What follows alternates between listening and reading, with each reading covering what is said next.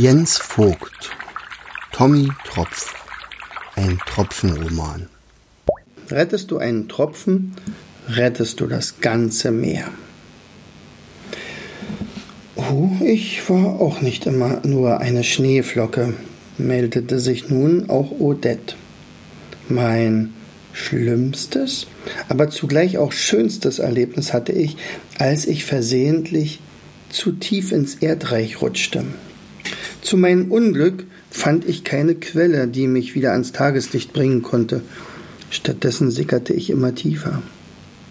Unzählige Male stieß ich mich an Wurzeln, großen und kleinen Steinen. Ich empfand das als sehr, sehr unangenehm, zumal an mir auch noch so ein weißes Zeug kleben blieb. Heute weiß ich, dass es Kalk war. Doch dazu später mehr. Irgendwann glitt ich beim Herabsinken an einen sehr, sehr glatten Stein herab.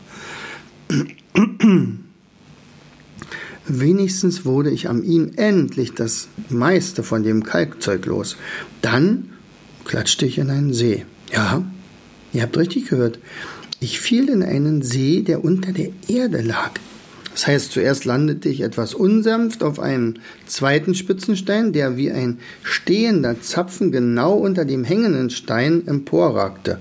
An ihm wurde ich den Rest des Kalks los.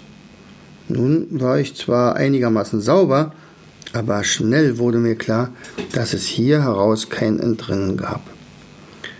Dieser See hatte keinen Ausgang.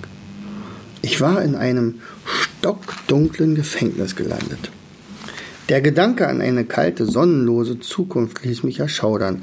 Still sank ich auf den See, auf den Grund des Sees und ergab mich meiner Traurigkeit. Ich musste wohl Tage geschlafen haben. Als ich erwachte, fühlte ich mich seltsamerweise nicht mehr ganz so verzweifelt. Schließlich war ich ja nicht allein und die anderen hatten sicherlich einige Erfahrungen im Umgang mit der Abgeschlossenheit. Doch meine Hoffnung wurde nicht gestärkt, nachdem mich viele daraufhin angesprochen hatten. Die meisten hatten sich in ihr Schicksal ergeben. Sie hatten sich damit abgefunden, hier nie wieder herauszufinden. Sie hatten sich auch daran gewöhnt, dass hier nichts, aber auch gar nichts passierte. Es schien, als wären die meisten dem Tod näher als dem Leben. Sollte ich etwa in einem Friedhof mit lebenden Leichen gelandet sein? Das wollte ich nicht akzeptieren. Blub. Mhm. Ein weiterer Höhlentropfen reihte sich ein in das Heer der Gefangenen. Blub, blub, noch zwei. Doch halt, die beiden klangen anders als der erste Tropfen. Ich hatte das Gefühl, etwas Fantastischem auf der Spur zu sein. Blip, blob. Ich begriff.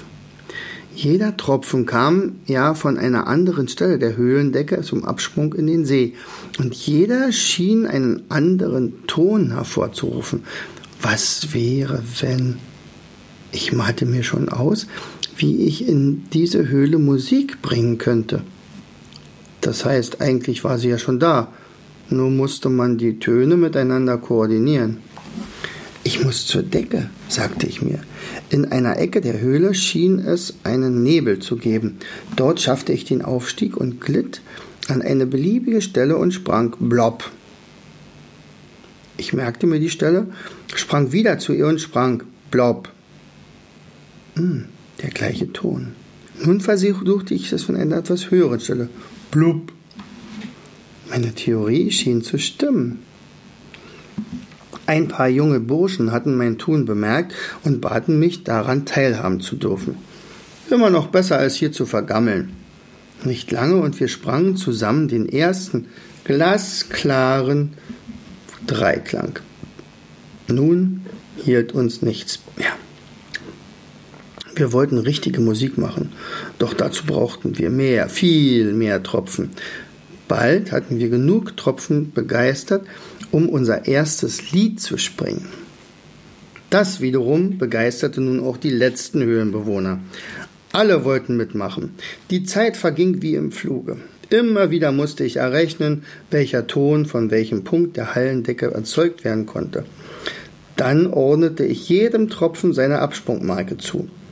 Als alles geschafft war, gab ich ein Zeichen und die ersten Tropfen verließen ihre Position, sprangen sozusagen in den See, um möglichst schnell wieder aufzusteigen. Jeder Einzelne war wichtig.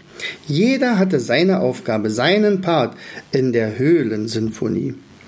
Als der letzte Tropfen gesprungen war und das Echo leise verhallte, klatschte jemand begeistert auf. Andere fielen ein und schließlich spendete die ganze Seegemeinschaft sich selbst Beifall. Nein, hier gab es keinen Friedhof mehr. Hier herrschte fortan reges Leben. Viele Jahre änderte sich nichts daran. Unser Repertoire wurde größer und größer. Neulinge wurden sofort in unsere Musikergemeinde aufgenommen. Irgendwann einmal drangen andere Töne an unsere geschulten Ohren. Ein Dröhnen und Hämmern, das immer lauter wurde. Geräusche, die uns Angst machten. Früher, als alle noch in der Friedhofsstimmung waren, hätte dies wohl kaum jemand bemerkt. Nun aber hatten wir etwas zu verlieren, unsere Gemeinschaft, unsere Musik, unsere Mission. Doch die Angst war unberechtigt. Bergarbeiter zerrissen mit einer gewaltigen Explosion eine Höhlenwand und erstmals drang Licht in unsere Höhle. Die meisten Tropfen waren vor Furcht einfach untergetaucht. Andere hielten sich die Augen zu. Doch die, die zuerst wagten, Augen zu öffnen, stießen einen Schrei des Erstaunens aus. Wir hatten mit unserem Herunterspringen nicht nur Musik gemacht, sondern wir hatten auch eine wunderschöne Tropfsteinhöhle gebaut. Rosa, gelbe und bräunliche Tropfsteine hingen von der Decke herab oder wuchsen ihr entgegen. Mit dem Kalk hatten wir die Steine selbst geformt. Manchmal weiß man gar nicht, welche Talente in einem Tropfen schlummern. Ein erfahrener Flockerich nickte anerkennend. Ein großes Werk schafft man nur mit dem Herzen. Du hast ein gutes Herz, Odette. Das hast du gut gemacht, Gräfin. Du bist eine richtige Künstlerin, lobte sie die Flockenfrau im unteren Bereich des Schneemanns. Verlegen fügte Tommy hinzu. Viel wichtiger finde ich, dass du den Tropfen in der Höhle Mut gemacht hast. Du hast Millionen Tropfen gerettet. Bei uns im Meer heißt es, rettest du einen Tropfen, rettest du das ganze Meer. Tommy war unglaublich stolz darauf, dass seine Perla eine solch tolle Freundin gefunden hatte. Wir sollten auch mal Musik machen. Auch diesmal hatte die Geschichte des Wobbegong seine Wirkung nicht verfehlt. Wie wäre es mit einem Wasserflötenkonzert? Ich mag Wasserflöten. Oh nee, die erinnern mich an den doofen Hallo. Die Korallen könnten uns doch eine Orgel bauen. Die kann man denn im ganzen Riff hören. Ich finde ja Wahlgesänge toll. Jeder hatte irgendwie eine Idee, wie man sich mit Musik im Riff das Leben angenehmer gestalten könnte.